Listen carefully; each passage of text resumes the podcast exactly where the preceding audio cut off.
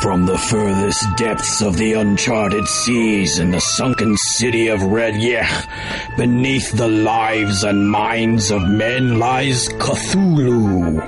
The last of the old gods, he rests in his death-like slumber, awaiting the time when he shall again rise and feast on the souls of man. Until that time when the stars are aligned and he breaks his sleeping seal, Cthulhu comes to the minds of men and answers your calls. It's time once again for Calls for Cthulhu! Yes, thank you, thank you. Hello, and welcome back to Calls for Cthulhu. I know what you're thinking. Hey, if Cthulhu's awake, the end is coming. Run for the hills. All that stuff. Well, don't worry about it. I'm not really up. I'm just. You ever get that thing where you wake up at 3 in the morning, you go to the bathroom, and you just can't get back to sleep? I mean, you just lie there staring at the ceiling, and it's just not happening. You're not really awake. You just. Well, anyway, let, let's take some calls. Tim, can you get the number up there? Okay, there we go. So, pathetic mortals, call in with your fleeting concerns and inconsequential questions. Ah, I, I see we have a caller. Hello, caller. You're on the air with Cthulhu. Hi, Cthulhu. I love your show. Thanks. I'm a mother of three beautiful boys, six, eight, and twelve, and I love them dearly. But recently, my oldest has become a real handful. Uh huh. He stays out all the time. He's got some new friends that worry me, and he doesn't listen to a word I say. Yeah, that'll happen. I'm at my wit's end. Is there anything I can do to get back the beautiful boy that I loved for so many years? Well, let me tell you, caller. I will swallow your soul. I will tear you down and devour you, rend you apart mentally, bringing a plague upon your house and your curse to your family that will end your troubles forever. Thanks for calling. Next caller. Hey, long time listener, first time caller. Thanks. Y bueno, acá estamos en un nuevo capítulo de Moncast, un capítulo muy especial, un capítulo, un capítulo, capítulo de lujo, porque eh, contamos con un invitado más que especial, un momento muy emocionante, venía pensando en el colectivo. Eh, es un poco un invitado que eh, es un símbolo de, de cómo, del lugar en el que nos conocimos y de incluso del, de, de por qué estamos haciendo esto, ¿no? Como que es un- una persona que nos indicó un poco el camino de la monstruosidad. Eh, a mí más lateralmente. a- Por los estudios, no porque sea un monstruo. en sí. Bueno, no sabemos. Monstruo tal vez en el sentido de qué monstruo, ¿no? ¿Qué monstruo? Eh, bueno, contamos con la compañía de Héctor. No decimos apellidos acá por cuestiones legales. Eh, bueno, fue mi profesor de literatura española 1 cuando yo estaba en el primer año del profesorado. Y ahora me entero, eh, fuera del aire, que gracias a mí vos lo conociste. Claro, exactamente. Yo eh, lo conocí gracias a vos porque un día en el que no tendríamos que haber estado en el profesorado, nos dejaron plantados eh, y, y nos metimos decolados en una de las clases que daba él. Que era justamente un curso sobre género fantástico. Eh, eh, y sobre monstruos. Era. Son las consecuencias de traspasar lo, pro- lo prohibido. Eso. Es eh, las consecuencias ter- terribles de, de traspasar lo prohibido. También es, es, eh, es, eh, la otra vez hablamos del doble y, y mucha gente piensa que se llama Roque de nombre, Sí. pero y otra piensa, y hay otra gente lo, lo conoce como Héctor. Es hay una duplicidad ahí eh, rara en este invitado que tenemos. Sí, y que además pienso, o sea, de alguna manera sos el responsable de que estemos haciendo eh, esto. Mirá toda la presión que te puse. Sí, Sí. absoluta. Y la presión No que sé. yo estoy muy nerviosa, porque además de que estás vos acá en, en el piso, eh, voy, tengo, tengo que hablar de algo que es demasiado para mí. Pero bueno, todavía no lo adelanto. Claro, es todo muy fuerte. Es todo- es sí, todo está muy muy fuerte este, este Y capítulo. para, lo estamos grabando de tarde, así que no hay monscato, no hay nada, hay agüita. Claro, y hay café. agua, café, Ah, fatura. Hay, hay café muy rico, así que con eso hay que consolarse. Sí, bueno, vamos a ver cómo, cómo va saliendo. Bueno, mi nombre es Lucía. Yo soy Bernardo ¿Y de qué vamos a hablar? y hoy tenemos eh, un capítulo eh, sagrado, ¿no? Un capítulo sobre lo sagrado y la monstruosidad, Dios es un monstruo, Dios es una monstrua, Dios es un monstruo, no sabemos. Ahí nomás. Ahí nomás, no, Ah. no, no, a mí me parece, a, a mí me parece eh, que, que, que es, que es interesante esta cuestión de Dios pensado como monstruo y que comparten muchas cuestiones, ¿no? Eh, el Dios y el monstruo. Primero hay una concepción del Dios muchas veces eh, transformado en monstruo o devenido en híbrido, ¿no? Eh, uno ve ya solamente a los dioses, este, a, lo- a los dioses egipcios que, que están todos con cabezas de animales y esas O los cosas. hindúes. O, o lo- o los, o los dioses hindúes que, bueno, uno ve a Ganesha, ese, ese dios elefante, y es súper monstruoso, no, no jorobemos.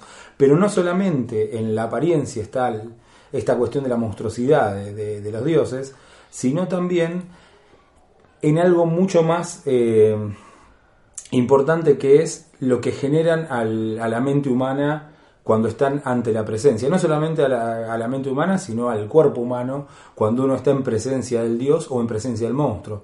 A uno no le queda otra que volverse loco, en los dos casos. O en el, en el caso en el que sobreviva, ¿no? en el que ver la presencia y sobrevivir es eh, llegar a la locura y- o a la santidad, que la santidad es un poco la locura también.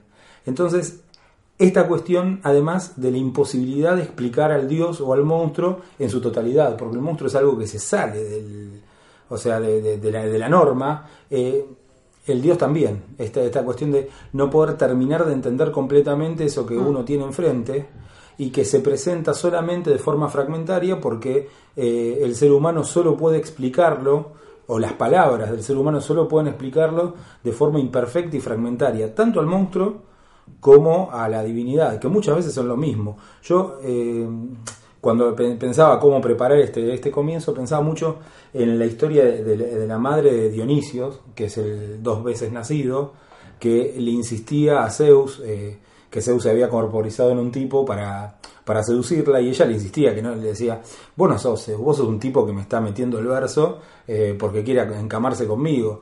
Y el otro decía, no, yo soy Zeus, te juro, qué sé yo. Y ella le insistía, le decía, no, yo a ver si sos Zeus, quiero verte en tu esplendor, con tus atributos. Y el tipo le dice, no, no, eh, vos confía en mí que yo soy Zeus. Tanto... Las eh, cosas, las veces que me dijeron eso. eh, cada Zeus... No. eh, pero pero esos no, pero no, esos no, no se mostraron en toda su deidad. Bueno, a la madre de... Bueno, eso no lo sabés. Claro, no, Eso- no lo voy, eso- no lo voy a contar acá. eh, a la madre de Dionisio. Claro, cua- cuando Zeus le dice, bueno, ¿que vos querés ver? Mirá, y se saca el sobre todo y se muestra en toda, en toda su deidad que le pasa a la madre de Dionisio, se calcina. ¿Por qué? Porque no puede aguantar la visión de la deidad. Y esto pasa en las historias de dioses y pasa en las historias de monstruos también. Entonces hay algo de, la divinidad que es monstruosa. Eh, y que lleva a, a la locura. Bien, y vos decías, o sea, por un, por un lado, no se puede terminar de entender ante qué estamos, cuando estamos ante un dios monstruo, o sea, es lo incognoscible. Y por otro lado, bien decías, y adelantabas un poquito lo que voy a comentar, lo inefable, lo que no se puede decir, que bueno, eh, hay una persona que se ocupó bastante, ¿no? De esta cuestión de, de lo que no se puede decir. Eh, yo pensaba que eh, si el monstruo encima tiene los atributos de una divinidad, es más monstruoso aún porque tiene obviamente más poder, más, más alcance. A ver, es eh, más monstruoso si, si es un monstruo dios, pero sigue dependiendo, veremos igual en los ejemplos que vamos a, comentar, sigue dependiendo del hombre. Eso me, me llama la atención. Es un dios monstruo, es lo ominoso, lo total, digamos, lo absoluto, lo inefable, lo incognoscible, y sin embargo sigue dependiendo de la creencia del hombre, de la fe, del culto. No sé si eso va, va a estar en todos los ejemplos que vamos a comentar. Eh, sí, yo creo que sí, que va a haber algo de, de los ejemplos, eh, o sea, de las cosas que vamos a ver que tienen que ver con eso, de esa, de esa necesidad de, de- de- del culto al Dios para poder tener su poder. Hay, una, hay un cómic que se llama Sandman, eh, de Neil Gaiman, que lo que plantea en un momento es esto, que los dioses, que, los dioses están eh, los dioses antiguos, los que ya no, los que ya no tienen culto, han perdido su poder porque no tienen muchos fieles que, lo, que les den like, ¿no? Y entonces, eh, por ejemplo, Astarte, que es, es una diosa de la Mesopotamia, de la, de la seducción y de la fertilidad, trabaja como eh, bailarina en un, en un strip club. ¿Por qué? Porque es, la, un- es el único poder que puede recolectar de los tipos que van ahí a adorarla, que es, que es muy mínimo al lado de todo el poder que tenía cuando se le dedicaban templos. Pero sigue estando ahí eh, con menos poder y sigue siendo una diosa. Lo mismo hacen American Gods. Sí, exactamente lo mismo. Eh, sí, es como que eh, ahí el monstruo está dependiendo de la mirada humana. Después, por otro lado, lo que decís vos, o sea, el humano mirando al monstruo, bueno, es- una vista que, que fulmina. Pero sobre todo pensando en lo que habíamos venido hablando desde el principio del Moncast acerca de esto de mostrar, ¿no? Mm. Como que nos vamos a encontrar con la dificultad de estos monstruos en particular que vamos a, a charlar hoy, eh, que, que sucede cuando queremos eh, verlo. Bueno, con toda, todo mi esfuerzo y con todo mi respeto, voy a hablar nada más ni nada menos ni nada más que de un cuento que se llama La llamada de eh, Cthulhu, Zulu, Tulu, Tulsu. ¿Cómo le dice el que escuchábamos? Está bueno. Eh, Eh, le- ah, pero lo dice Sí, sí, interesante. Cthulhu, algo así. Zulu, Cthulhu. Bueno, Chulhu le digo yo. Chulhu. Yo siempre dije Chulhu, pero no sé. Chulhu. Eh, Escuché mucha gente que dice Cthulhu. puede ser. Hay muchas maneras de nombrarlo. sí. Creo que parte de la gracia es que haya Sí. muchas maneras y ninguna. Sí, claro, porque es nadie eso. está de. Porque no hay palabra que lo pueda designar, digamos. claro, ¿no? Nunca nadie está del todo seguro de que lo está diciendo bien. Exactamente. es un- Y de hecho es eso, es un significante cuyo significado no se conoce. digamos. Yo le voy a decir Zulu, porque así le digo en mi mente. Eh, ¿Me aprueban? Sí, está bien. Eh, pero bueno, cada uno lo traduce como quiere ahí del otro lado. En 1926, eh, Howard Philip Lovecraft escribe este cuento, que es el primero en el que aparece este personaje del dios monstruo por excelencia, eh, representante también de la llamada literatura del horror cósmico, porque, ¿puedo leer un poquito? Sí, te dejamos. con esta traducción que tengo. Es una traducción de un libro, 8 pesos me salió cuando me la compré en su momento. Es como... Ahí está la monstruosidad de la inflación. Sospecho que no existe en el universo mayor dicha que la incapacidad de la mente humana para vincular entre sí todo lo que ella contiene. Estamos morando en un islote de grata ignorancia, circundados por las aguas negras del infinito, y no nos está predestinado a emprender largas travesías. Las disciplinas científicas que tienen su propio recorrido no han perjudicado esto demasiado hasta el momento. No obstante, un día la alianza de esos conocimientos dispersos nos mostrará la realidad y la pobre posición que tenemos en ella, visiones tan nefastas que perderemos la razón ante su manifestación, o bien escaparemos de esa iluminación ominosa, para resguardarnos en la calma y la seguridad de ese nuevo período de oscuridad. O sea, para Lovecraft saber es eh, monstruoso y eh, acá el narrador de la llamada de Zulu lo que sabe es eh, nada más que y nada menos que no estamos solos en el universo y que nuestro planeta está habitado por unas presencias llamadas los antiguos que eh, yacen en el fondo de, los océanos de la Tierra y que por diversos indicios se manifiestan para el narrador eh, a partir de, de, de- las muestras de su culto. Eh, el narrador es el sobrino nieto de un antropólogo, era algo así, eh, el doctor Angel, eh, que en Providence muere en unas circunstancias un poco extrañas luego de tener unas conversaciones con un tal Wilcox, que es un pintor que entre el 28 de febrero y el 2 de abril, que es mi cumpleaños, quería decirlo, Feliz cumple. eh, tiene una serie de sueños muy extraños, de lugares incomprensibles. Se hace hincapié en que son sitios cuya geometría no es euclidiana, o sea que desafían la lógica, desafían la razón. y donde aparece un ser completamente eh, monstruoso eh, que este Wilcox eh, pinta eh, y talla en una, en una tablita de arcilla y se la lleva a este ángel. Eh, el narrador accede al relato del tío abuelo y a otras notas y otras, otros artículos que este hombre ángel fue recolectando que dan cuenta de la manifestación de la misma figura o una figura muy parecida en, eh, por ejemplo, Groenlandia o en el medio del océano, más o menos en la misma época. Hay muchas eh, ilustraciones de Zulu dando vuelta. De hecho, después podemos subir el videito de- del programa este que, que estábamos escuchando en la intro, donde Zulu es un, es un títere, muy, muy tierno.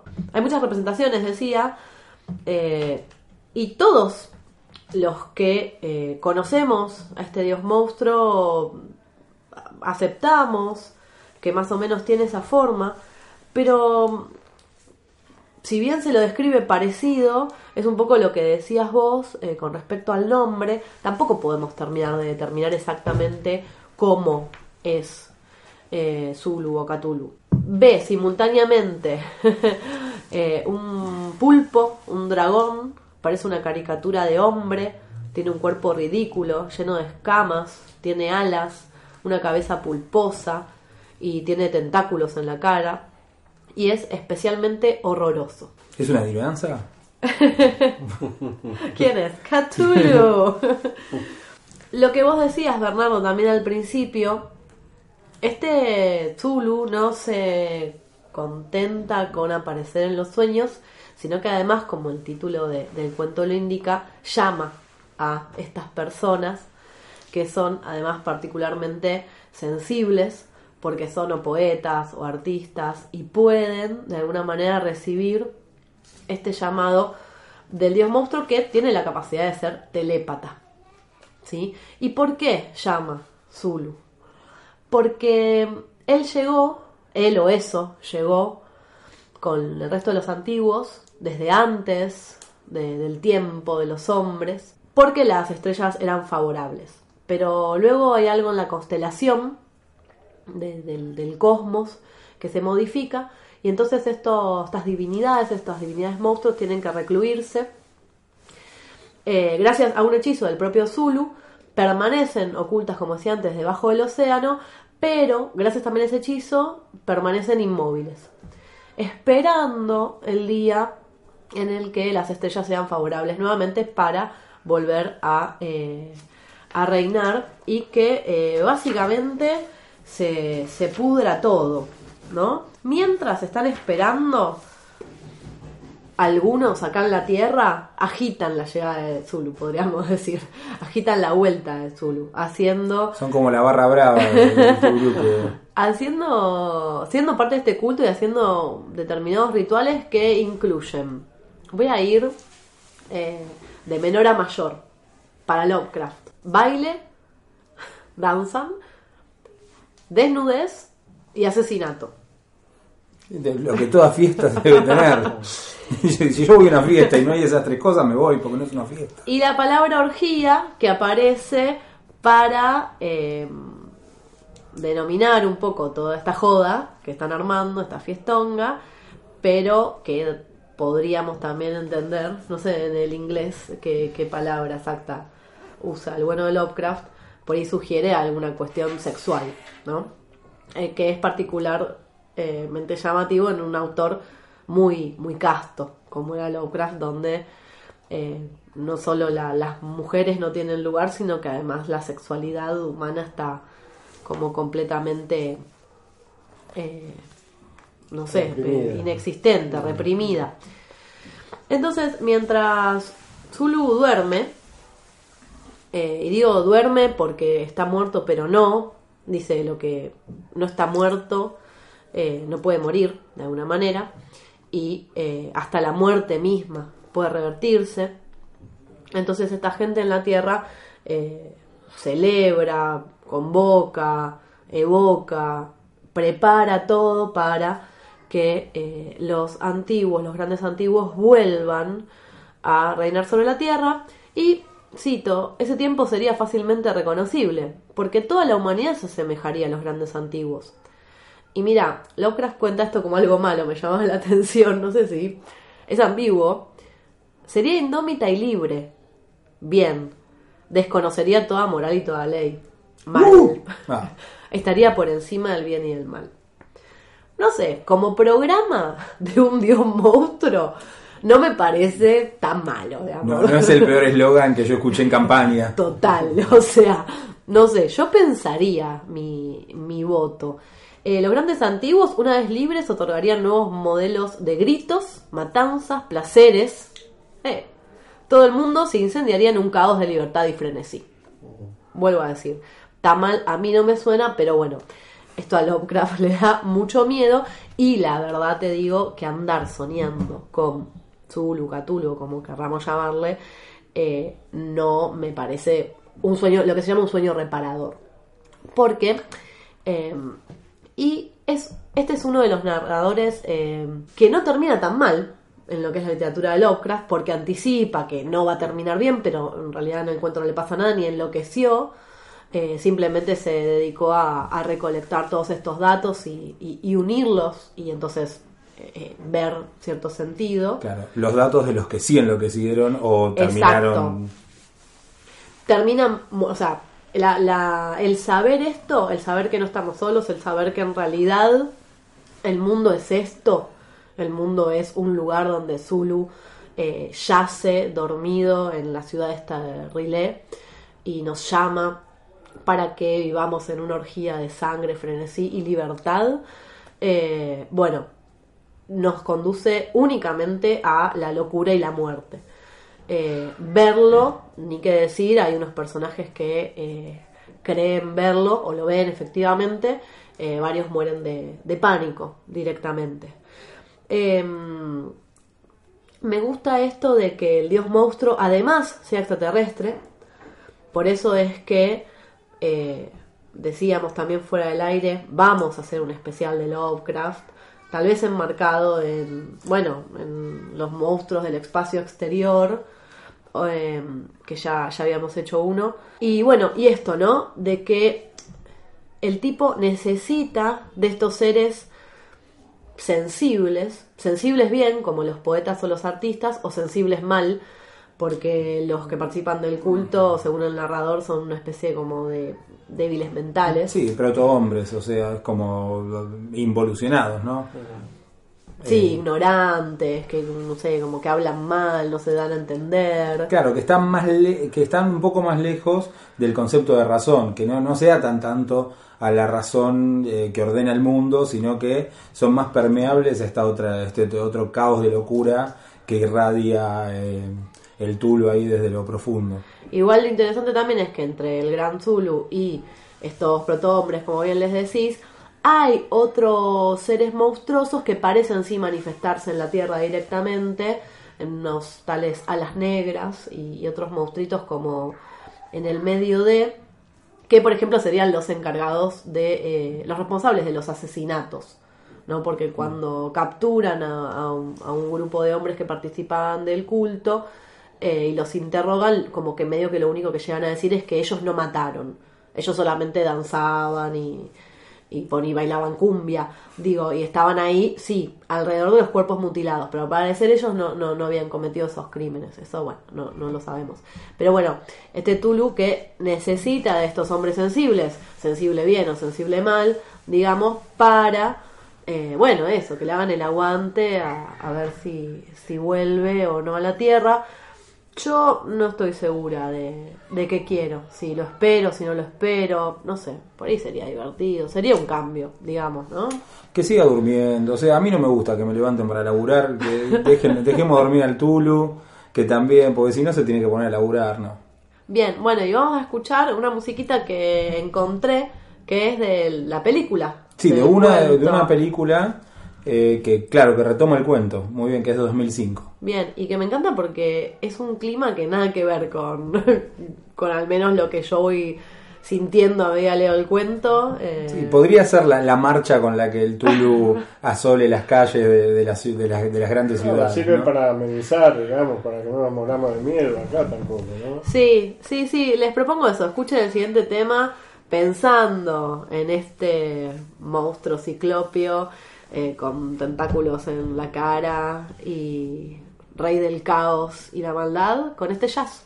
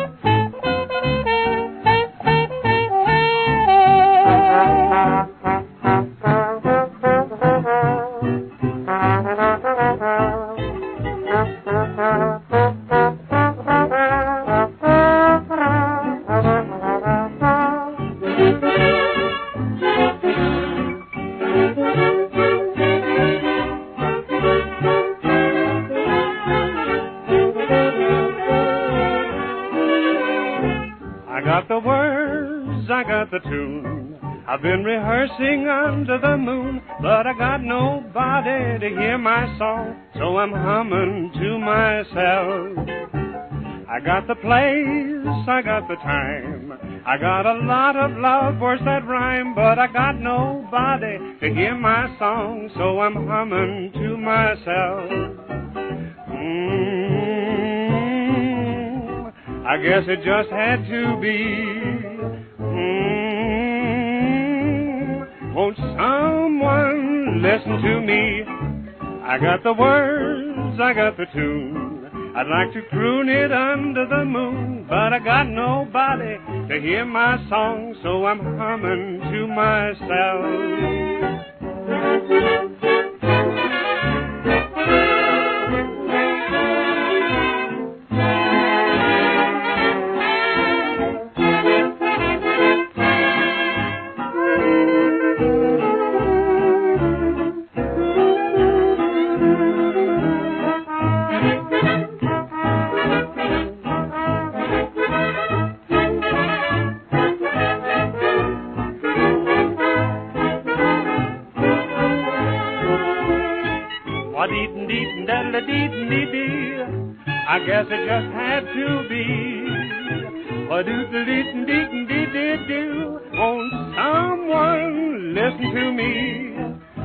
The words, I got the tune.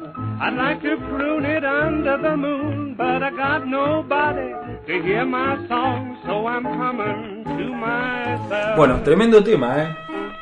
Que eh, eh, estoy contento de que por fin pasemos jazz. Eh, Es verdad. nu- Siempre nunca, nunca pasamos jazz. Siempre, siempre entre el heavy y lo indie, lo, el Sí. rock espacial. Sí. No sé cómo decirle. Eh, bueno, vos hablaste de Lovecraft y, Love- y Lovecraft publicó una, un, un texto teórico que se llama El horror en la literatura. Y en ese texto teórico él destaca a dos autores como sus influencias más grandes y dos autores a los que hay que tenerles mucha, prestarle mucha atención. Y cuando uno lee esos autores se da cuenta de que realmente fueron sus influencias, que Lovecraft lo- logra sintetizar con mucha maestría y transformar eh, ciertos aspectos que ya estaban en la literatura de estos dos tipos. Uno es Lord Dunsany, que eh, tiene eh, todo una, una riquísima, eh, vasta eh, literatura sobre otros mundos, entre, lo, entre, el fantasy y lo... eh, y, algo como medieval y espacial a la vez, ¿no? Es muy extraño es, y muy, eh, muy onírico, ¿no? Y el otro es Arthur Machen. Arthur Machen es un autor que a mí me gusta muchísimo y por eso lo elegí y, eh, y es un este y es en serio un, un- un gran gran autor del que Lovecraft toma y sintetiza un montón de cuestiones y las vuelve incluso más originales. yo creo que es este eh, eh, hay una progresión muy muy marcada entre Machen y Lovecraft. Machen eh, nació en 1863, es una persona que murió en el 1947 y durante la mayor parte de esa vida escribió y publicó.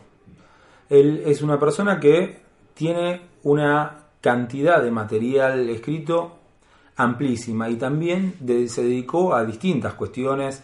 eh, si bien se destaca por sobre todas las cosas como autor de horror, eh, es, este, fue periodista, eh, investigador, etcétera, etcétera, etcétera. El tipo estaba metido en todo y un gran ocultista. Él estaba muy, muy en contacto con, con órdenes ocultistas de, de fines del siglo XIX, principio del siglo XX, participó, formó parte eh, de la Golden Dawn, que era una, eh, una asociación ocultista que mezclaba eh, cuestiones que tenían que ver con, con- el misticismo, con acomodarse social y políticamente.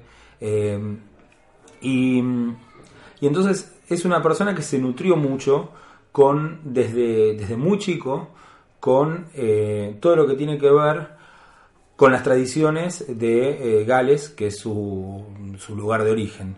Eh, estas tradiciones son bastante particulares porque confluyen ciertas tradiciones celtas, con un- de un sustrato celta, que está debajo de eh, tradiciones romanas, que están debajo de las tradiciones católico-protestantes eh, posteriores. Entonces hay como distintas capas de realidad en su, en su obra que los personajes protagonistas van a ir atravesando hasta llegar a, a estas raíces de lo, de lo que es lo más, eh, eh, digamos, lo, más profundo, lo más ominoso, lo más, eh, lo más primitivo en cuanto a lo que tiene que ver con las tradiciones y las creencias.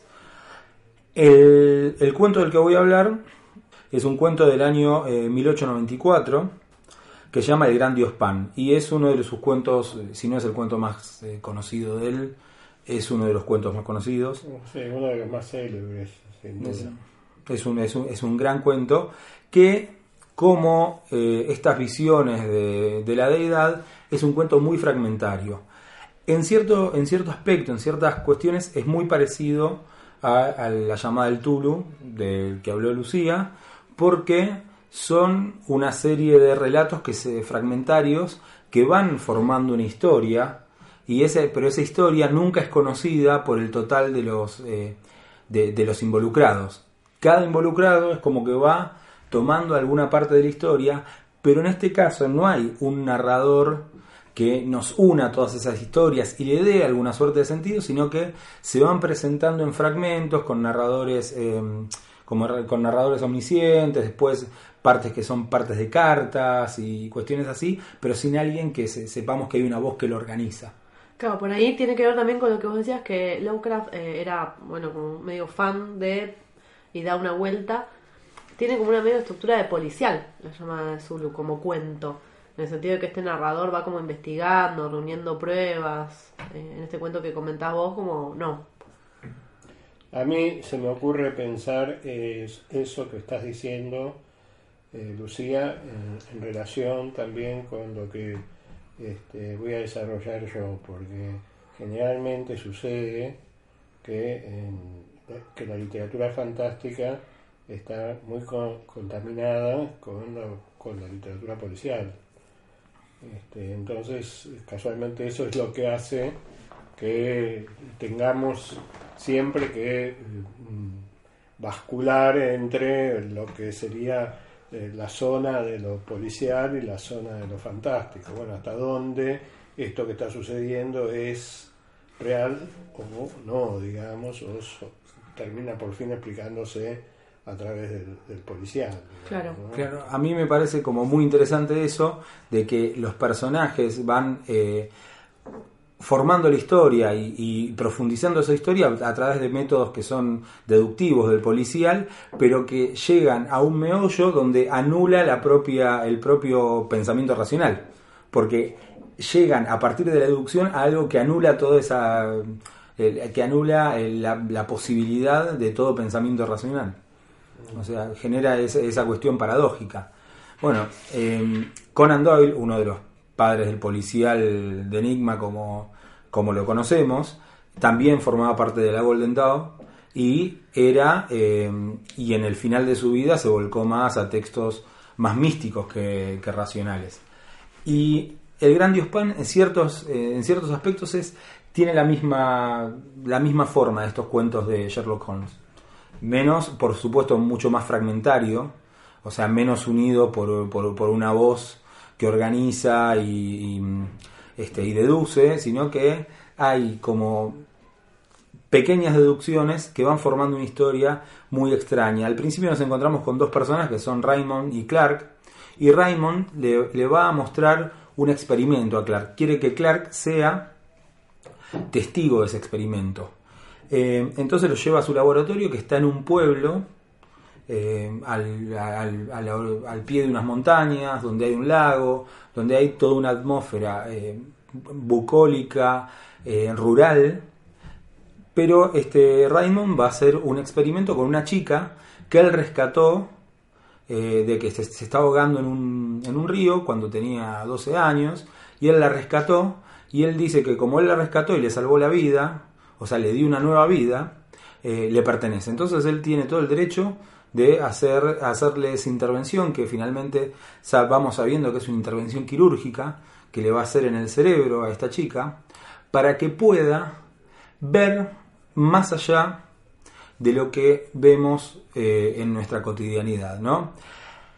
Él dice que a esta visión que le va a dar a la chica es se le llama ver al dios Pan. El dios Pan es un dios que viene de la tradición griega, que pasa a través de los romanos y que significa todo, ¿no? Entonces el, dios Pan es un dios que habita en, básicamente en todo. Y ese todo es como esa realidad que está escondida atrás de esta realidad falsa e ilusoria que eh, nosotros vemos. No solamente la, literatura eh, de horror se va, se va, a tomar esto, sino que hay gran parte de la literatura de ciencia ficción que eh, toma este, esta problemática y que hay una realidad detrás de esa realidad que nosotros no podemos conocer y estamos eh, en una suerte de simulación. Ese es Philip Dick. Philip Dick, bueno, después tenemos, eh, ¿cómo se llama este?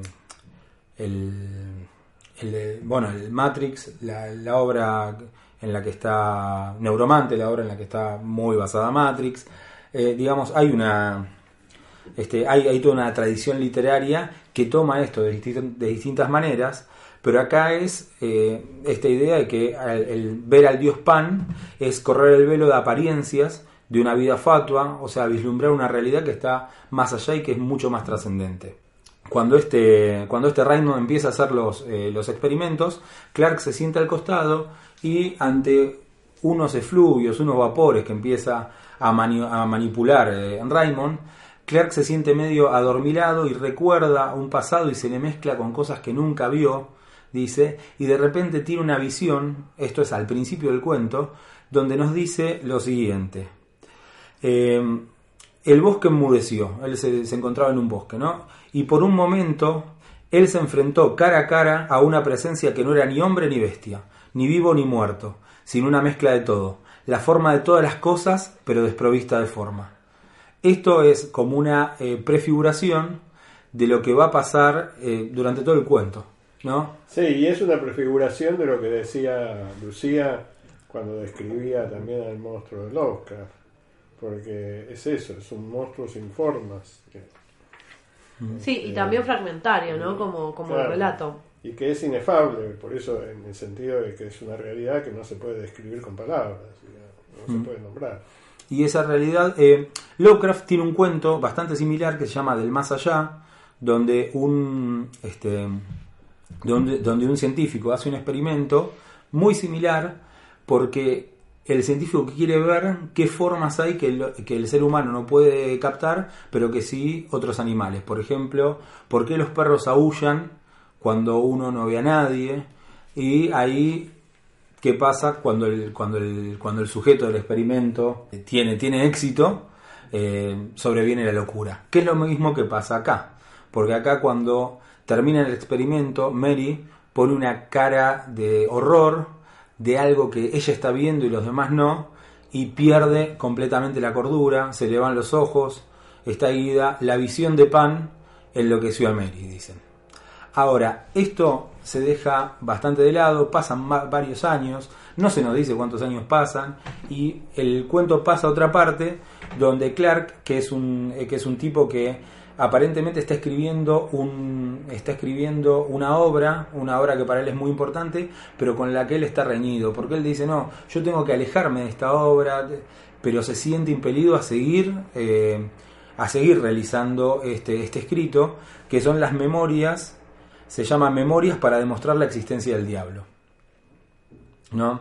Y estas memorias son una recopilación de situaciones extrañas y acá se nos cuenta otra situación extraña que no tiene nada que ver con la primera aparentemente, donde se cuenta la historia de una chica Helen que llega siendo huérfana a un paraje este, de un, de un pueblo donde un extraño le pide a otro que la adopte y la tenga viviendo con él para que esta chica pueda llevarse con eh, chicos de su edad. Ahora esta Helen es, este, una, es una chica muy, eh, muy solitaria, se aparta de todos y se va a jugar a dónde? Al bosque. Siempre al bosque, siempre al bosque. Y sobrevienen dos situaciones en las que, que tienen a Helen como protagonista. La primera es la visión de un chico que se queda dormido en el bosque y cuando se despierta porque escucha cánticos y ve y la ve a Helen jugando con un hombre desnudo y empieza a gritar y parece que la visión de ese hombre desnudo lo trastorna al chico.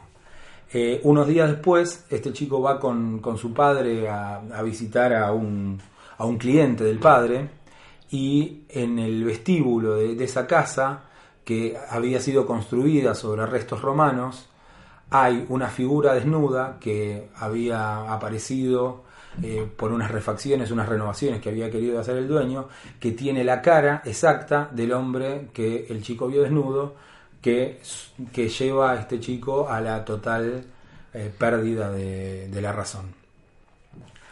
Otro, otro personaje que aparece es Rachel, una chica muy linda y muy este y, y de, una buena posición económica del, pueblo, que a partir de ir a este de ir a jugar con Helen al, bosque, se eh, también en algún momento se, se empieza a volver loca, la madre no sabe qué pasa, y cuando le van a contar qué es lo que le pasaba a Helen, el relato se trunca y se pasa a otra, a otra escena que en principio no tiene nada que ver, donde aparece otro personaje que se llama Villiers, que encuentra a un amigo de la, de la secundaria que se casó con una mujer que lo arruinó. Él dice que se casó con una mujer y no puede decir las cosas que pasaron para él verse en, en la situación de arruine en la que se, ve, en la que se veía. Este Villiers descubre que la mujer se llama Helen Bond y, eh, y que pasaron ciertas cuestiones que llevaron a la que llevaron a la ruina a Herbert porque alguien de muy buena posición murió en la puerta de la casa de ellos y murió de terror. Y no se sabe qué cuestiones hicieron que este Herbert terminara en la ruina y que la esposa desapareciera con toda la plata de Herbert. Aquí otra parte de la historia. La siguiente parte Este es como Pulp Fiction, pero de principio del siglo XX y de horror. Algo así, porque lo que pasa es que la, además la, la acción se traslada de, eh, del campo, de lo rural, a la ciudad. ¿no? Entonces hay, es como que las fuerzas estas eh, del campo, estas, estas fuerzas poderosas del campo, se instalan en una ciudad donde eh, la ciudad como objeto era un lugar nuevo. No, porque eh, Macon escribe a caballo entre el decadentismo y el modernismo. eh, entonces eh, aparece la figura del flaner, ¿no? este tipo que, que, pasea por la ciudad a cualquier hora y que, y que ve la vida de la ciudad y, se interesa por los sujetos que en ella se encuentran. Y por eso muchas veces este Blier, que es un flaner, eh, ve cosas que los otros no pueden ver porque está paseando por la ciudad a las 2 de la mañana. Él tiene un libro que se llama La colina de los sueños, que es un libro que es bastante autobiográfico y que refiere casualmente a esta condición de Flaner. O sea, es, es la historia de un joven que tiene este, una- muchas expectativas acerca de la vida y que va recorriendo la ciudad de Londres y va imaginando este, cuáles, eh, va, va como recordando muchas cosas que le han pasado en la vida y al mismo tiempo imaginando cuáles son aquellas cosas que le gustaría llegar a ser o a vivir o lo que fuere, digamos, ¿no? Y se va transformando como una especie de autobiografía. Está entremezclado con una historia de amor o lo que sea, pero es una de las últimas obras de, de Arthur Melke. Mm. Sí, y es una obra en la que aparece algo muy similar a esto, porque es este Flaner que también en la colina de los sueños descubre o ve eh, escenas que en realidad no tendrían que estar en una ciudad supuestamente, pero que remiten a un pasado, eh, a un pasado entre sagrado y monstruoso y terrible, ¿no? Exactamente, sí, es cierto. El, eh, este Villiers tiene una- un contacto con Clark y le pide ayuda. De alguna manera, Clark, Villiers eh, se mete a la casa de, de, de los, de, su amigo Herder, a la que, en la que había vivido, y rescata un, ¿cómo se llama? Eh, un dibujo, un retrato de una mujer, que sabemos que es esta Helen, y que Clark puede hacer la, eh, la relación con la historia que le habían contado a él. Es muy divertido. Este, eh, un- la, la, la, la protagonista se llama Helen Bogan, ¿no? Sí, Bogan. Se llama así. Porque hay un Bogan que es un célebre espiritista, digamos, que es este, muy relacionado con toda la Golden Dawn y con todo ese, ese mundo. Que me hace pensar que del mismo modo que eh, Lovecraft juega con los nombres, ¿vieron? En, en- en Ujú. sus historias y mezcla este, en los apellidos, mezcla muchas veces eh, apellidos de sus propios amigos, porque él tenía una relación muy especial con todos, pero siempre era epistolar, entonces de esa manera iba construyendo este, personajes que en realidad eran como referencias a todos estos amigos epistolares que tenía. Y acá también Maken se ve que lo ha, que, que Lovecraft lo ha heredado también de Maken, este juego con los nombres, porque vive nombrando este, figuras, eh, personajes, eh, Maken, ¿no? Vive nombrando personajes que en realidad remiten a personajes que realmente existieron, digamos, ¿no? Les cambia el sexo, les cambia la identidad, digamos. Pero, son, pero son parte, claro. Son, Pero, pero son apellidos que, este, nada, hay, hay un hay un grado de lector que para el que es un guiño, digamos, esto. ¿no? El- bueno, este, esta, esta cuestión, Clark, como siempre, es eh, la voz que le dice a este Villiers que no investigue más, que se deje de jorobar, que él estuvo averiguando y dice, me, lo que dice es, eh, soy como un viajero que se hubiera asomado a un abismo y hubiese retrocedido aterrorizado. Lo que sé es bastante extraño y bastante horrible, pero más allá de mis conocimientos existen profundidades y horrores todavía más espantosos, más increíbles que cualquier cuento de esos que se escuchan. O sea, siempre está esta, esta voz de no investigues más. Ahí también hay un, un- un, este, una relación con otro de los maestros de Lovecraft, que Lovecraft reconoce, que es Hodgson.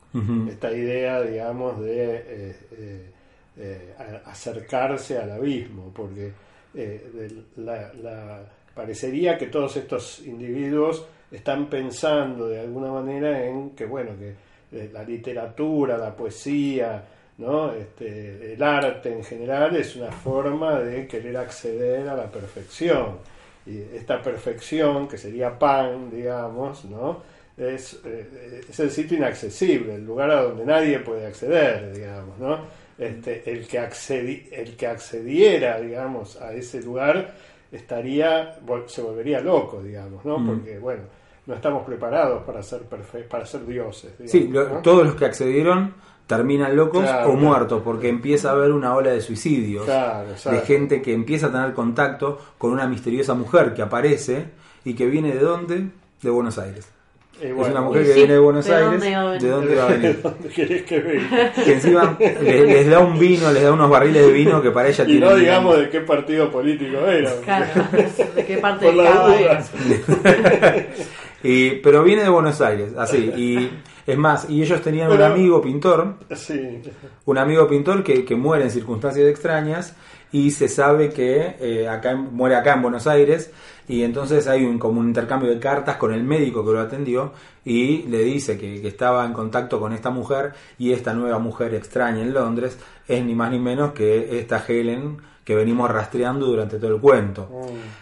Eh, y el final es un, final un poco caótico, donde eh, de alguna manera se, encara esta Helen que, que, que muere en circunstancias muy extrañas, pero que se revela que es la hija de Mary, la que había tenido el experimento al principio y que, que había quedado embarazada el día del experimento.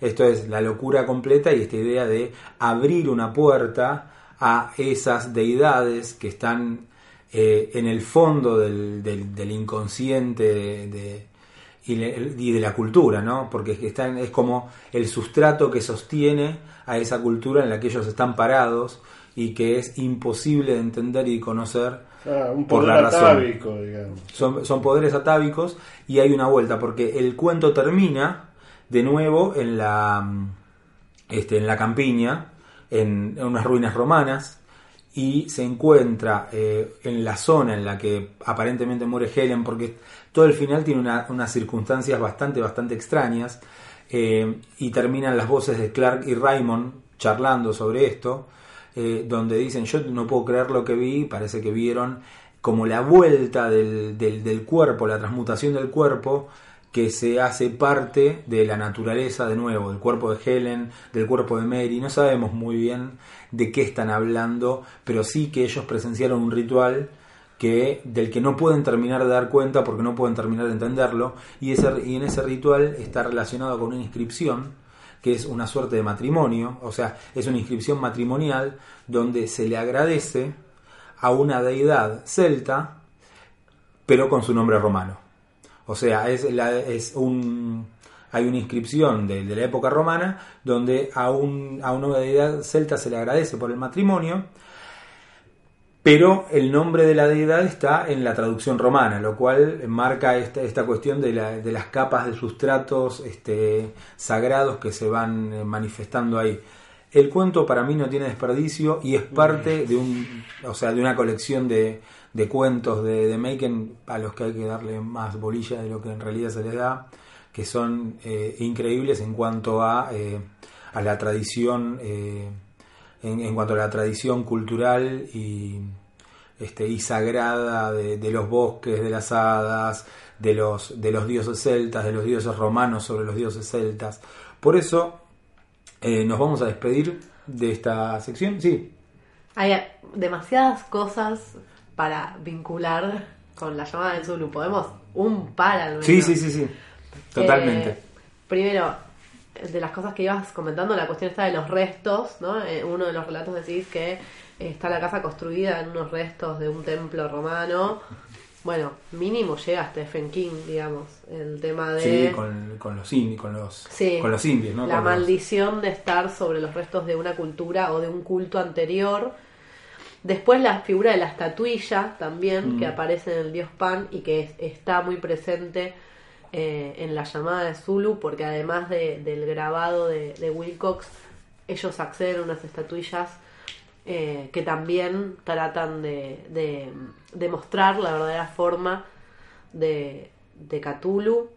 Después, eh, Buenos Aires, me olvidé de decirlo, pero además de que en la llamada de Zulu es la primera vez que aparece este personaje, también es la primera vez que se menciona el Necronomicon, que es eh, un libro escrito por eh, un, árabe loco, Abdul al Alas Red, eh, que es un libro maldito y que no sé qué, y que, o sea, cuenta la leyenda urbana que eh, en la Biblioteca Nacional habría una copia del Necronomicon, supuestamente Borges la, la inventarió cuando estaba dirigiéndolo.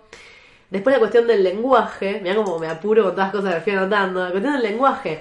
Eh, lo último que, que comentás que es súper interesante, el dios eh, celta con su nombre romano y bla, Lovecraft va más allá, inventa un lenguaje para los antiguos.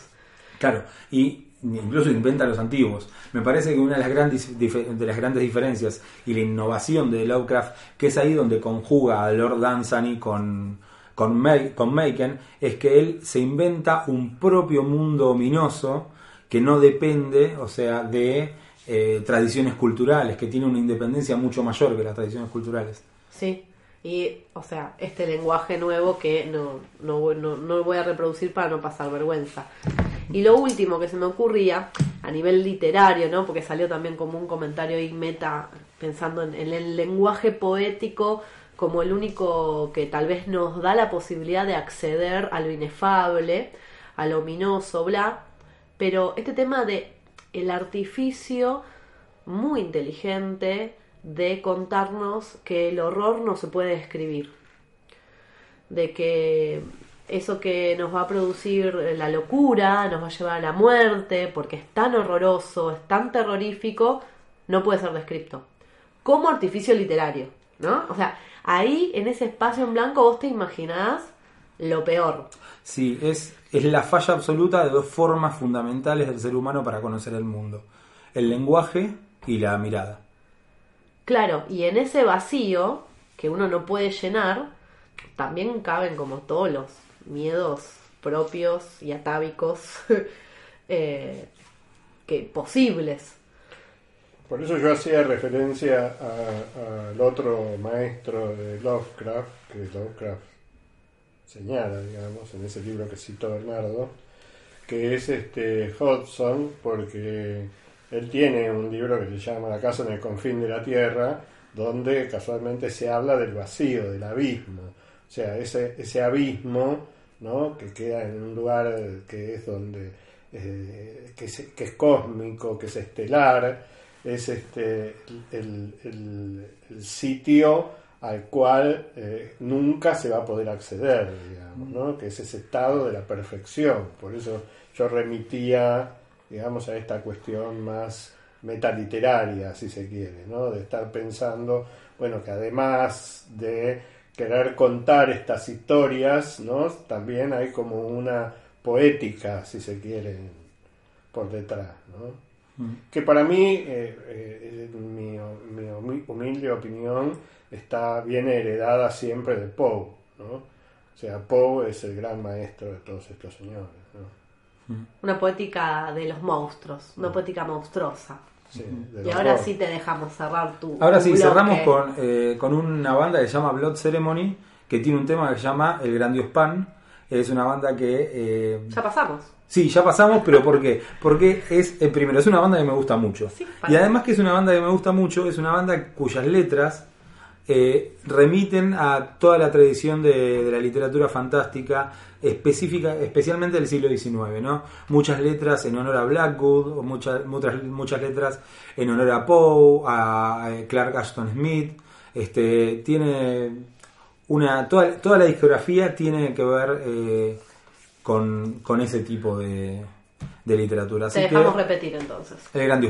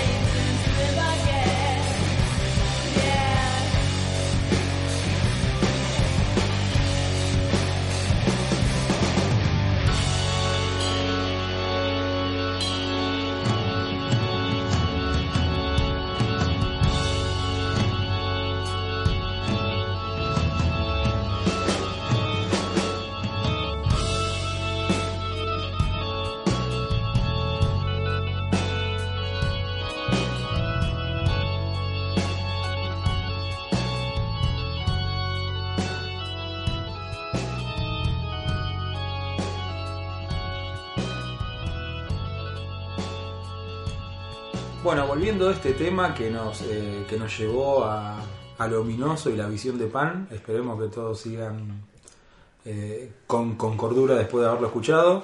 Pasamos ya a la, a la parte del invitado. O sea, si bien el invitado estuvo participando de forma efusiva, eh, llega el momento en el que nos va a compartir algunas cuestiones que pensó a partir de una serie, ¿no? Sí, este. En primer lugar, quiero agradecerles mucho que me hayan invitado porque este es un placer estar con ustedes charlando sobre estas cosas. que De siempre- nada, son 500 pesos. No. Siempre me han gustado mucho, así que este, me, me parece re lindo estar con ustedes hoy a- acá compartiendo esta tarde. Este, además de eso, me siento, eh, como muchas otras veces, haciendo algo que no sé por qué lo estoy haciendo, porque el- yo no, no sé mucho de series. Eh, solamente que al ver esta serie, porque a la noche siempre me sirve como una especie de, de somnífero, digamos. Para no soñar con Zulu. Para no soñar, claro, para no soñar con el horror. Este, nada, me resulta, al, al haberla visto, me despertó mucha curiosidad. Me parece que es una serie que es bastante diferente a lo que en general se puede ver en, en- en- en- el, eh, común de, la, de estos canales este, eh, más comerciales, digamos, ¿no? Está en Netflix, ¿no? La serie Sí, de la está en. Netflix y, y, bueno, me llamó la atención. Yo la veía como un policial porque en realidad son dos, hasta ahora son dos temporadas, está anunciada una tercera. Cada temporada tiene este, eh, ocho, ocho capítulos, o sea que en total son 16 capítulos. Está abierta, no se ha cerrado la serie, la serie se llama Zona Blanca. En, Eh, es, es de origen belga, lo cual la vuelve, a mí siempre me, me da mucha curiosidad todo lo que tenga que ver con los belgas, porque me parece que hacen un arte que es diferente en general, ¿no? Pensando en los pintores flamencos, por ejemplo, pensando en escritores como Jean Rey, entonces siempre me, me despierta una curiosidad mayor, digamos, que a lo mejor una, una serie policial más, digamos, o, americana, o lo que fuere. Este, los belgas me interesan particularmente a mí. Y entonces la seguí con atención, la vi una vez, coincidió con que la viera una persona que conozco mucho, este, nos pusimos a conversar, eh, él me dijo que había cosas que no sabía por qué sucedían, que lo desbordaban, porque remitían mucho a lo mítico. Entonces yo me puse a pensar un poco y la vi una segunda vez. Y cuando la vi la segunda vez, dije, bueno, esto ya sé por qué me empieza a interesar. Y bueno, efectivamente, me parece que tiene cosas que merecen que uno pueda dedicarle un ratito, por lo menos, a compartirlas, ¿no? Este, una, en principio, eh, la serie, eh, como decíamos antes, ¿no? Este, eh, fusiona el género policial con el género fantástico. O sea, es un destacamento de policías que hay en una zona que casualmente no es casual que sea esa la zona, es la zona de los Vosgos, que es una zona limítrofe con eh, los bosques de, este, de- del centro de Europa. Y hay es un destacamento policial que está manejado por una mujer relativamente joven, digamos, este, que no, es una niña, pero es una mujer joven, que tiene una hija adolescente, este, em, y que está acompañada por dos o tres personas más que están en, este, en el mismo destacamento y que colaboran con ella para resolver los problemas eh, que se presentan, los problemas de delincuencia que se presentan en la zona. A esto se le suma la presencia de una visita que llega un poco inesperadamente, de una forma un tanto grotesca al lugar, que es este un fiscal, que después nos vamos a enterar que viene enviado, digamos, como para este, eh, purgar por algo que ha hecho que no ha estado del todo bien en su función en los lugares, en la ciudad, digamos. Este es un lugar que queda en medio del bosque y que está un poco alejado de todo. Y en ese sentido la, la- estructura de la historia va indicando como una, mar- una serie de marcas, de indicios, va dejando una serie de huellas y en ese sentido uno podría decir que es este, un- un- una serie policial. digamos. Pero paralelamente a eso se van dando eh, otras cuestiones que entran en el terreno de lo maravilloso. ¿eh? Fundamentalmente este, que están vinculadas con el bosque en el cual se encuentra este lugar y que este, en este bosque este, existe aparentemente la presencia de un ser ominoso, de un- una suerte de, monstruo, este, que además eh, eh, eh, va a tener una participación muy activa en cuanto a las cosas que van a ir sucediendo, digamos, a lo largo de la serie, que so- son las que serían más policiales. Entonces, tenemos estas, estos dos géneros que están, digamos, operando siempre entre la razón y lo sobrenatural, digamos. Y en ese sentido uno podría decir, bueno, estamos en presencia de una serie que pertenece al género fantástico. Porque casualmente una de las cosas que uno eh, eh, se puede permitir para definir lo fantástico es este estado de ambigüedad que, existe entre la razón y eh, la fe, digamos. ¿no? O creemos definitivamente en que hay determinadas cosas que la razón no puede explicar, pero aún así creemos en ellas, o de lo contrario quiere decir que tiene que haber alguna explicación. Entonces eh, será la razón la que se ocupe de, justificarlo de alguna manera. Eh, lo que sucede es que esas cosas que parecen ser sobrenaturales van invadiendo eh, a los personajes. Eh, supongamos, eh, un ejemplo sería el caso de este fiscal que llega al lugar con todas la- la- las características de un sujeto citadino que viene de un lugar urbano y que por lo tanto tiene una mirada muy escéptica con respecto a los mitos o a las leyendas que haya en esos sitios, digamos, más alejados de los centros más poblados. Este, pero lentamente va eh, este, cayendo, digamos, en poder, si se puede decir así, de los de, las leyendas del, lugar. En el caso de, de cada uno de los individuos, de los personajes que aparecen en la serie, pasa lo mismo. O sea, hay algún personaje que es más crédulo y que, como es el caso de la protagonista, digamos, que tiene más, este, eh, que, que- que está más convencida de que todo esto suceda, y mientras que uno de sus compañeros más queridos, que es un, un individuo que se llama Osito, Hay un gran personaje entrañable. Muy, muy, muy entrañable. Este, no cree en las cosas que ella le dice, no cree que, ha visto, que ella ha visto al monstruo, que este monstruo es el que presumiblemente la ha raptado muchos años antes, porque la historia va hacia el pasado, digamos, en relación con esto. Es- ella ha sido raptada muchos años antes y en ese rapto, para poder escapar de las cadenas eh, con las cuales ha sido atada en una gruta, es este eh, se, necesita cortarse dos dedos. Esto se cuenta con un este, este, con, en un capítulo más adelante, ¿no?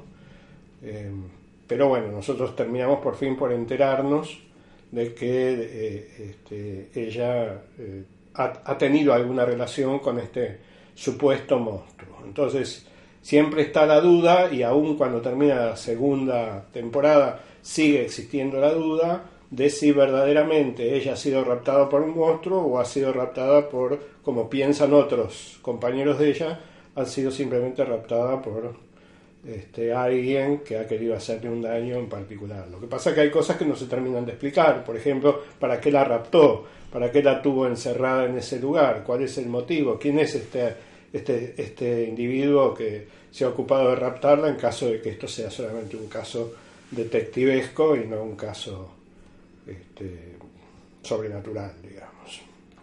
Pero a esto se le empiezan a sumar una serie de cosas que son eh, definitivamente eh, atractivas, digamos. Una de, de esas cosas es que el- cuando empieza la segunda temporada hay eh, una, un- una, una serie de escenas que remiten a la historia de los romanos, este, que están en busca de un supuesto tesoro que hay oculto en algún lugar y que se quieren quedar con eso, digamos. Este, En ese mismo bosque. en ese mismo bosque y en esa misma gruta donde ella ha sido raptada, digamos. Y esto eh, remite sin, sin, eh, eh, a, a una cuestión más mítica, en el sentido, eh, digamos, la, la, la historia tiene como, como mm, eh, tres momentos. El momento del presente, que es toda esta historia que nosotros estamos contando, que sucede en la actualidad, en nuestra contemporaneidad, digamos, y tiene además este, otros dos momentos. Un momento que es este, eh, en el que se inscribe la, cultura eh, romana, digamos, de- del siglo I Cristo, y evidentemente un momento todavía muy anterior, que es el momento celta de la historia. Eh, porque en esa región, que es la región de la Galia, es el, oeste, es el este de, Francia, digamos, es una región donde han estado los galos, así como han estado en la Cantabria, han estado después en Navarra, en, este, el norte de, de España, también han estado en, en el este de Francia. Y no es casual que eh, no, no- no- es casual que la protagonista se llame Lorraine, porque Lorraine eh, remite a Lorena, a eh, esa zona casualmente, esa región de, de Francia se llama Lorena. Por lo tanto, el hecho de que ella se llame eh, Lorraine y que todo esto haya sido filmado en los Vosgos empieza a sumergirnos en una zona este, por lo menos diferente, digamos. O sea, se advierte en el guion de la serie algo que tiene que ver con un saber que no es habitual incorporar en este tipo de, de cintas, digamos, en este tipo de películas. A eso se le empiezan a sumar otras cosas. Eh, La hija de Lorraine se llama Cora. Y Cora es el nombre de Coré, de Perséfone. Por lo tanto, esto trae a, colación, digamos, esta, eh, eh, eh, est- esta cuestión de la relación. Se empieza a crear como un campo semántico alrededor de todo esto. Bueno, por un lado, este, Perséfone, por otro lado, eh, eh, Lorraine, que es la diosa del lugar, digamos. Por otro lado, los Vosgos. Sí, es eh, claro, Corea ahí es, es como la faceta más eh, pura y, y, vi- y virginal de, de Perséfone. Es la Perséfone antes de ser atrapada en el, en, en- en el tártaro, ¿no? Y en el, hay algo con, con el acto de comer, ¿no? En, cuando, cuando Lorraine está atrapada, hay algo con el acto de comer y, y ahí y en Historia de Perséfone, o sea, a través del- de, que ella come, que Perséfone come en el infierno y queda atrapada en el infierno también. Sí. Hay, hay una relación ahí que... Es verdad, es verdad eso que decís. Hay, hay, hay una relación con muchas cosas. Supongamos, este, hay en distintas escenas, eh, mm, tanto Loren como Cora, o sea, madre e hija, están comiendo una manzana en distintos momentos. Y la manzana es un símbolo casualmente que está íntimamente vinculado con el mito de los bosques, digamos.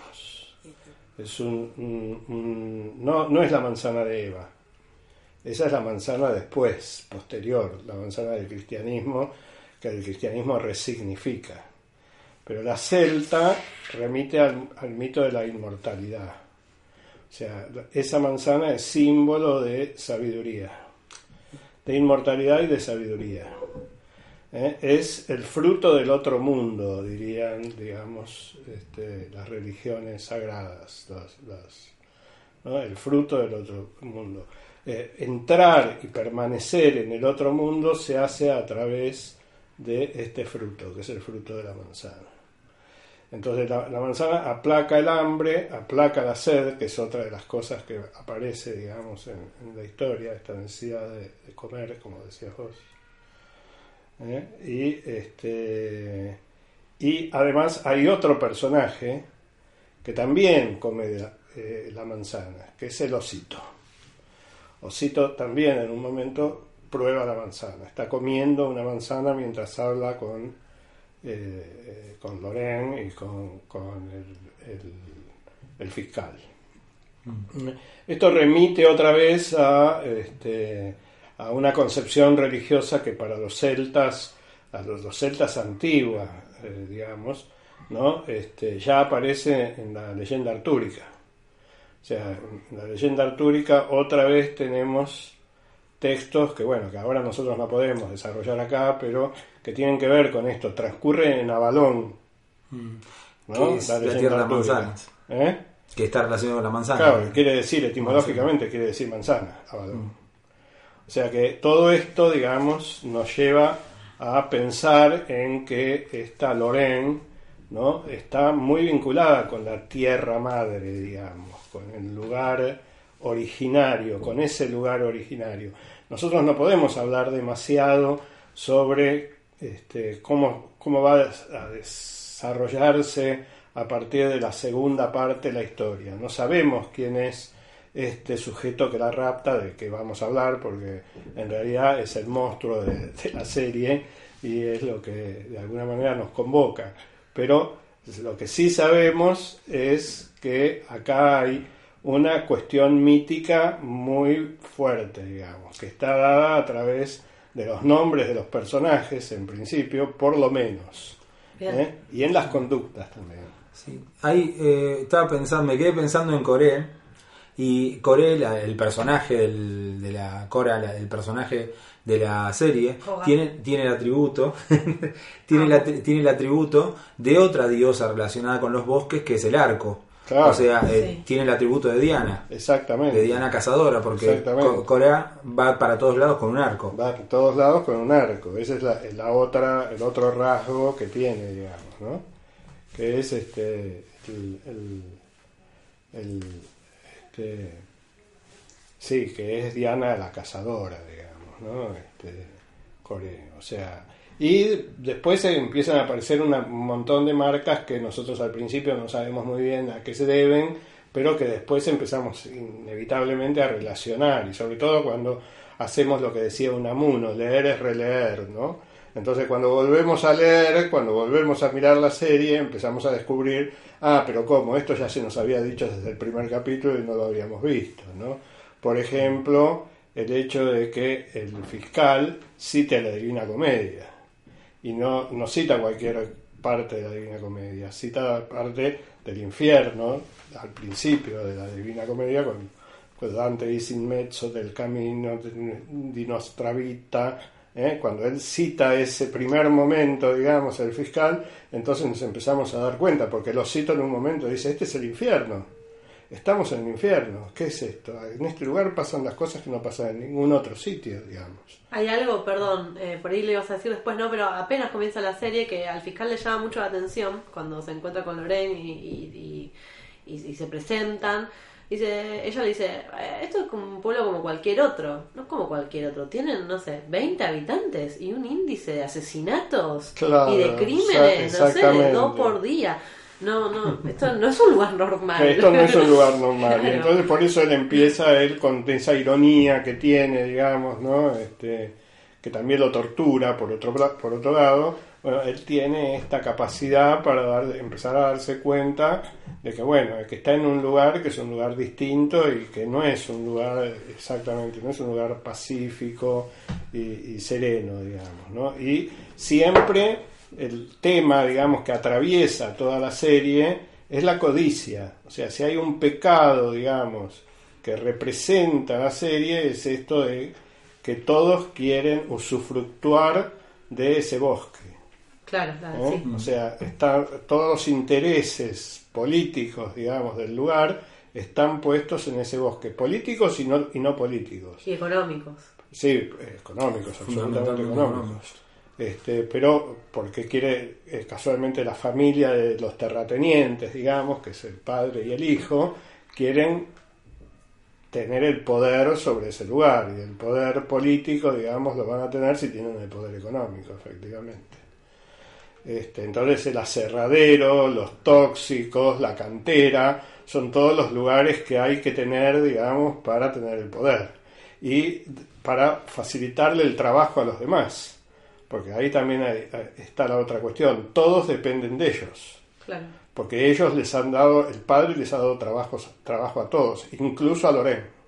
Loren es policía porque el padre le ha dado trabajo, el padre de, de Gerard Sí. Es el que trabajo. Entonces, este, y en- entonces no solamente la codicia está en esta familia que quiere, digamos, que tiene el poder, sino que está también en los personajes. Muchos de los personajes que aparecen este, hacen las cosas por un interés determinado que tiene que ver con lo económico siempre, por conseguir algo que los beneficie económicamente aunque sean cosas mínimas, supónganse los artesanos que trabajan, digamos, con, cosas con las que quieren imitar el, el tesoro para vender, eh, em, ¿cómo es que se dice? Este, eh, sí, falsas joyas, digamos, eh, billutería. Claro. ¿m? para vender billutería. Entonces, ¿qué hacen? Entonces quieren explotar el hecho de que haya un tesoro, que es un tesoro que remite a la identidad del lugar, digamos, y que tiene un valor simbólico determinado, lo quieren explotar sacando, digamos, de ahí un beneficio económico eh, menor, digamos, eh, miserable, por decirlo de algún modo.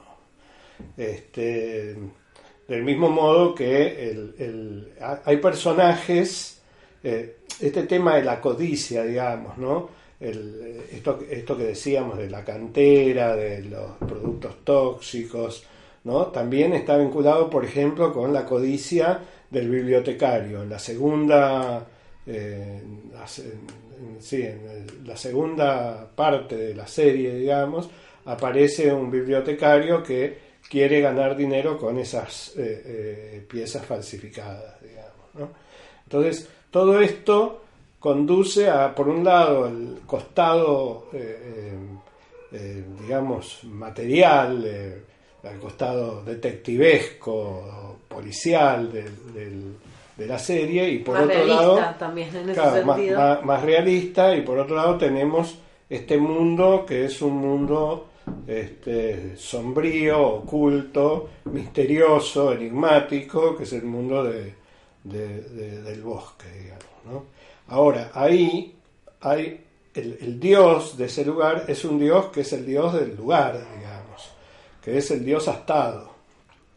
Es, es, eh, Cernanus, que es este, eh, un siervo, que es un hombre siervo, digamos.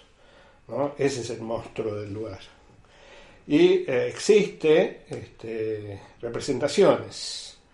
Hay una en el Museo Nacional de Dinamarca, que está, este, que es de, un caldero, se llama el caldero de Gunstrup, que es del siglo I Cristo. Y ahí aparece eh, Cernanus, hay imágenes muy lindas, que bueno, nosotros no las podemos mostrar, pero se pueden buscar, digamos, en- que aparecen en la serie en varias ocasiones, en medallones, en los libros. Este, Las vamos a ir subiendo al Facebook de, Ah, bueno, del. Monstcast para que lindo porque son, son- vale la pena, digamos, ilustran muy bien esto. ¿eh? Entonces, en ese caldero está eh, Cernanus ¿eh? y siempre aparece este, llevando en la mano una serpiente. ¿Mm? Y es el, el dios del lugar y el dios que aparece en la- constantemente en la serie. Pero yo quería que referirme, además de, esto, a un problema que a mí me parece que plantea la serie y que tiene que ver con nosotros también, con, nuestro tema, que es el tema de los límites. O sea, la, serie no solamente trabaja el tema de los límites en el género, sino que además trabaja el tema de los límites en la ideología misma de la serie. En el sentido de que, por un lado, este, aparece el tema de la relación entre naturaleza y cultura, que es muy evidente, digamos. ¿no? En el sentido de esto, de que, eh, por un lado, este, está eh, lo que los hombres banalizan de ese mundo cultural. ¿Me explico? Este, e- ese mundo eh, tradicional de fiestas sagradas, digamos, que ha existido en otras culturas antiguas, ahora aparece tratado de esta manera, profanado, digamos, a través de la codicia de los personajes. Anotado como mercancía. Claro, como mercancía, Claro, y- exactamente. Claro, y que ya había pasado con los romanos. que ya había pasado con los romanos. O sea, cada vez se va banalizando más. La serie banaliza algunas cosas también, ¿no? Que seamos honestos. Por ejemplo, eh, supónganse, este, le atribuye a Plinio este, un libro de memorias. Plinio, este, no existe tal libro, concretamente. Existe la historia natural de Plinio, que es, digamos, el, el principal antecedente de lo que podría ser una gran enciclopedia. ¿eh? No sé. Bueno, pero un poco como decías vos, o sea, en la, en la vara baja que nos pone en plataformas como Netflix, de pronto esta pasa un poquito más. Estoy de acuerdo y con sí, vos. o sea, sí, es una- no deja de ser una serie de Netflix. va- No deja de ser una bueno. serie de Netflix, exactamente. Pero quiero decir, lo digo porque, bueno, tampoco es que estamos frente a una obra monstruosa de la cultura, no sé cómo decirlo. Claro. Este, estamos, eh, nada, este, estamos con una serie, o sea, no, no perdamos de vista eso. ¿no? Igual, perdón, una perlita, todo lo quiero relacionar con lo, con lo, con Lovecraft, ¿no? Pero, o sea, donde él publica, él publica llamada de Zulu en Weird Tales, o sea, en una revista Pulp. Ah, También sí. como que el vehículo popular Sí, sí, está bueno en ese sentido, ¿no? Claro, sí, sí. Este, en el caso de todos los escritores de los mitos de Yulhu, este, nada, se valían de, de- de- de las revistas, claro, de la cultura popular, eh, ni más ni menos. Este, y el otro límite que me parece que es importante es entre lo sagrado y lo profano. O sea, hay un, un mundo eh, sagrado que está siendo profanado. El bosque se enoja con eso. Entonces, no sabemos muy bien, digamos, hacia dónde va la serie, porque no tenemos el final de la serie. Pero lo que sí sabemos es que ese mundo sagrado ha sido profanado, profanado de distintas maneras, digamos, ¿no? Y que ese Dios está enojado. ¿Por qué está enojado? No sabemos. No es este, eh, la- la- la serie, irónicamente, se llama Zona Blanca. O sea, nosotros pensamos Zona Blanca porque nos dice la serie que es la razón es porque no hay comunicación, se cortan las comunicaciones. Claro, no hay señal de, de No celular. hay señal de celular, no hay señal de, de- ¿cómo se llama? De, Sí, no, no hay red de, internet ni nada. De GPS. El- ¿Me explico? Sí. Claro que en inglés lo tradujeron como black spot, que es punto negro, Claro. porque es el mismo concepto. Claro, el mismo concepto, pero fíjate el oxímoron, ¿no? Claro, es oxímoron. Por un lado black, black spot y por el otro lado zona blanca, ¿no? O sea, cómo está jugando también Mm. el nombre, de alguna manera está jugando con lo que está sucediendo de adentro. Sí, Claro. y ahí ¿Qué? donde no, no está, el- no, no- o sea, no recibís la llamada de WhatsApp, estás recibiendo la llamada del dios astado. Sí, claro, exactamente, porque pensá que se llama Villefranche el lugar, ¿no? Esta cosa de, bueno, Villafranca, como, como, ¿no? Y es un lugar maldito al mismo tiempo. Entonces, bueno, es la zona blanca, pero es una zona blanca que es el infierno, o sea, ¿en dónde estamos entonces, no? O sea, ¿cuál es el lugar que nos toca? Y además está, fíjense, hay cosas que son curiosas. Este, nosotros hablábamos recién de, de Avalón, ¿no? Bueno, eh, eh, eh, Arturo, el- la raíz de la palabra eh, Arturo quiere decir oso. Y el personaje se llama Osito. Sí. ¿eh? Y come la manzana.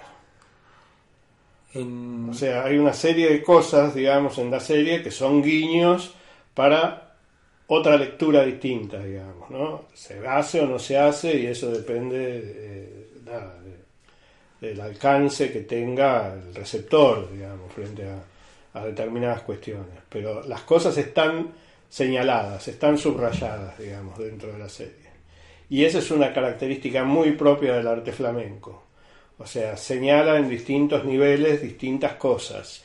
Y bueno, que pueda que se calce el sallo, como diría el poeta. digamos. Claro, si no es un policial que se, que se ve, que tiene esta cosa rara Por supuesto. ominosa puerta todo el tiempo, que incomoda, no sé si es para, para el espectador del que consume, o sea, eh, estos policiales más en serie, Claro, yankees, exactamente. pero igual se puede ver, tal vez sin... sin igual Sí, además ha, ha quedado abierta una cuestión que es clave en la serie y que remite también a un mito, que es que ella tiene eh, el ADN de el otro, el otro personaje que ha sido secuestrado.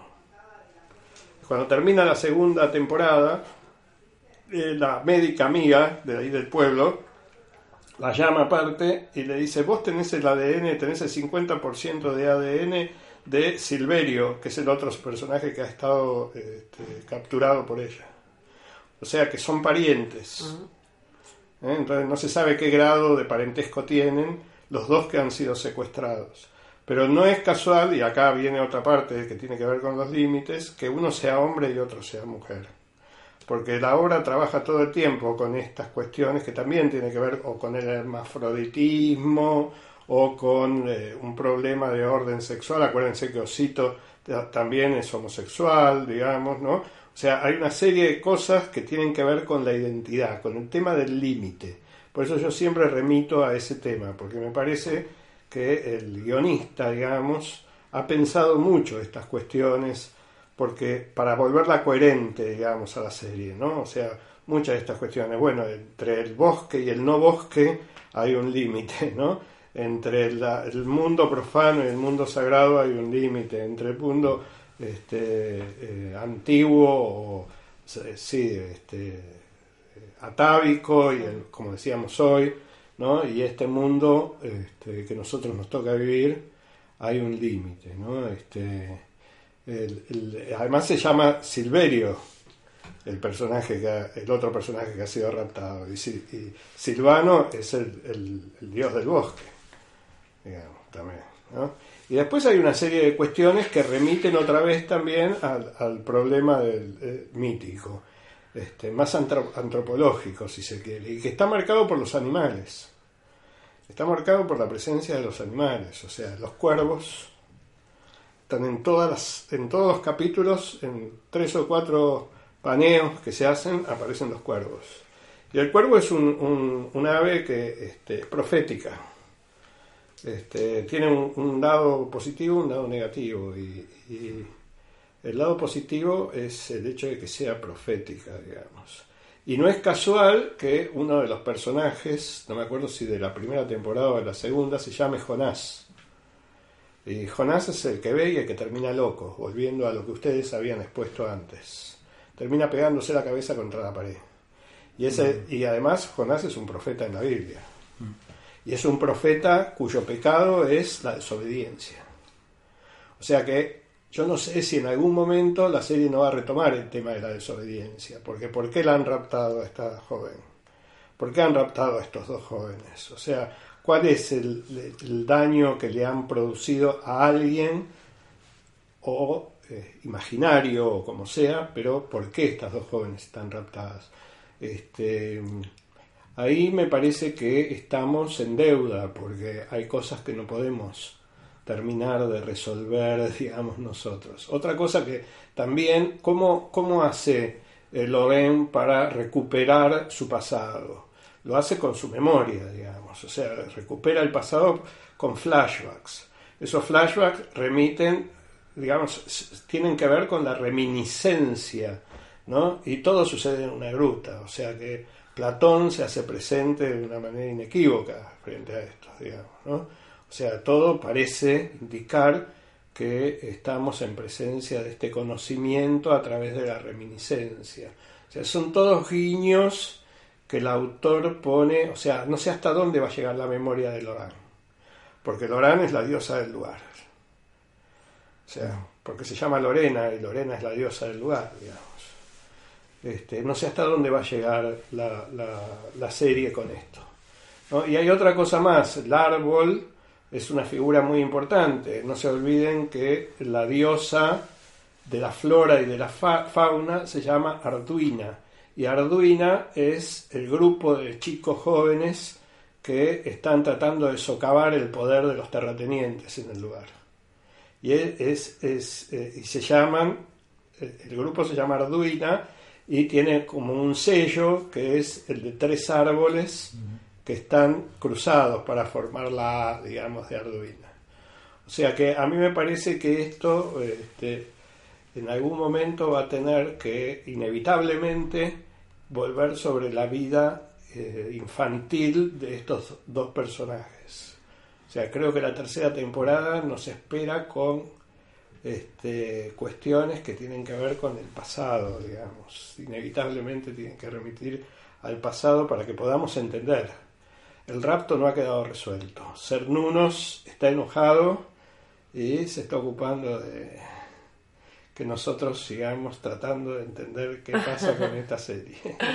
Eh, ¿La produce Netflix o...? Sí, eh, creo que es producción de Bueno, entonces roguémosle al dios de las plataformas de streaming que no cancelen la serie. que no ¿Viste que hacen cancelen la serie. Yo pienso lo mismo.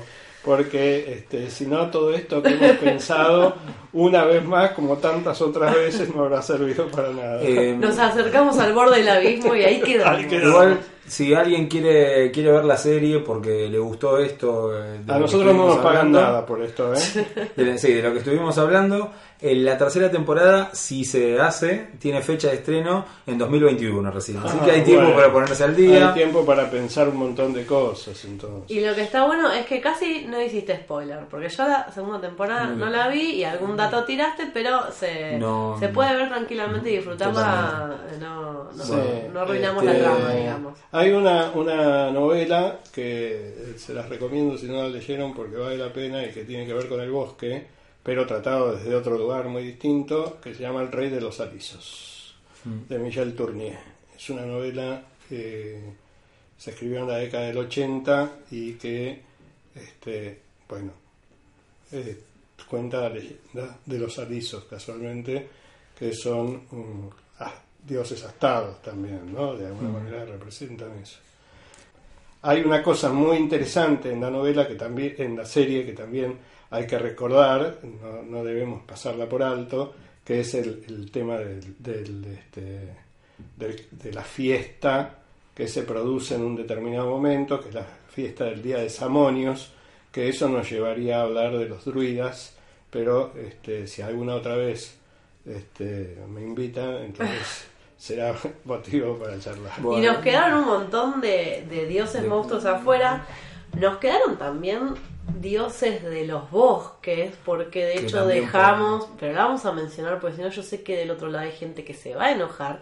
No hablamos de The Ritual, lo sabemos, no importa, es una gran película, quedará para la próxima. Sí, hablaremos de los dioses de los bosques eh, y de The Ritual, que es una super película.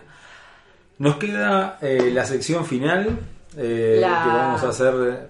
la, la parte del capítulo que no prefiere nadie, eh, que es la sección que hemos dado en llamar Ojo cuando, te vayas, a San Clemente. Casi salió. Alguna vez va a salir y eh, rápido. Sí, estamos, vamos a hacerla veloz porque eh, yo había pensado fuera de aire eh, de qué hablar de esto y a mí me llama la atención las estatuitas de santos, de vírgenes que, que dicen el clima y salió eh, o descubrimos que Lucía tuvo una visión de eh, la divinidad, eh, lo cual explicaría su estado mental. Así que No. queremos que nos cuentes tu, tu experiencia. Para, una cosa primero, la- las estatuitas, estoy viendo la estatuita que tenemos acá de, de Zulu, Catulo, Kulhu, como queramos decirle. Eh, ¿Por qué esta estatuita no y la estatuita de eh, la Virgencita sí, no? Como- Claro. Bueno, pensar eso. Eh, Estas figuras que cambian de color según el clima son fabulosas, son proféticas, no me digas. Son una no, cosa horrenda. Héctor. Absolutamente. Y después, esto de que yo vi la divinidad es un montón, o sea, no, para nada, pero sí me pasó hace muchos años, cuando yo era eh, hippie, o más hippie que ahora, no sé cómo decirlo, era ultra hippie, eh, me fui a escalar el Cerro Uritorco. Va a escalar, no, a, subir. Eh, bueno, llego a la cima del Cerro Uritorco, que es un cerro bastante cortito, pero bueno, tiene todo este mambo místico. eh, De los ahí en- aliens. claro, ¿cómo se llama? Ay, en- no me sale el lugar, en Capilla del Monte. Claro. Capilla del Monte. Bien History Channel todo. Eh, bueno, llego ahí a, a la cima y yo les dije, era hippie, así que me pongo a meditar. Me, me siento en una piedra y me pongo a meditar y me sacan una foto mientras yo estoy meditando. Bueno, yo en ese momento no era tan hippie entonces porque trabajaba en un banco. Llevo las fotos de mis vacaciones al banco y una de las compañeras me dice, che, ¿qué es eh, esto? Hay una persona en tu foto. ¿Qué? ¡Qué miedo!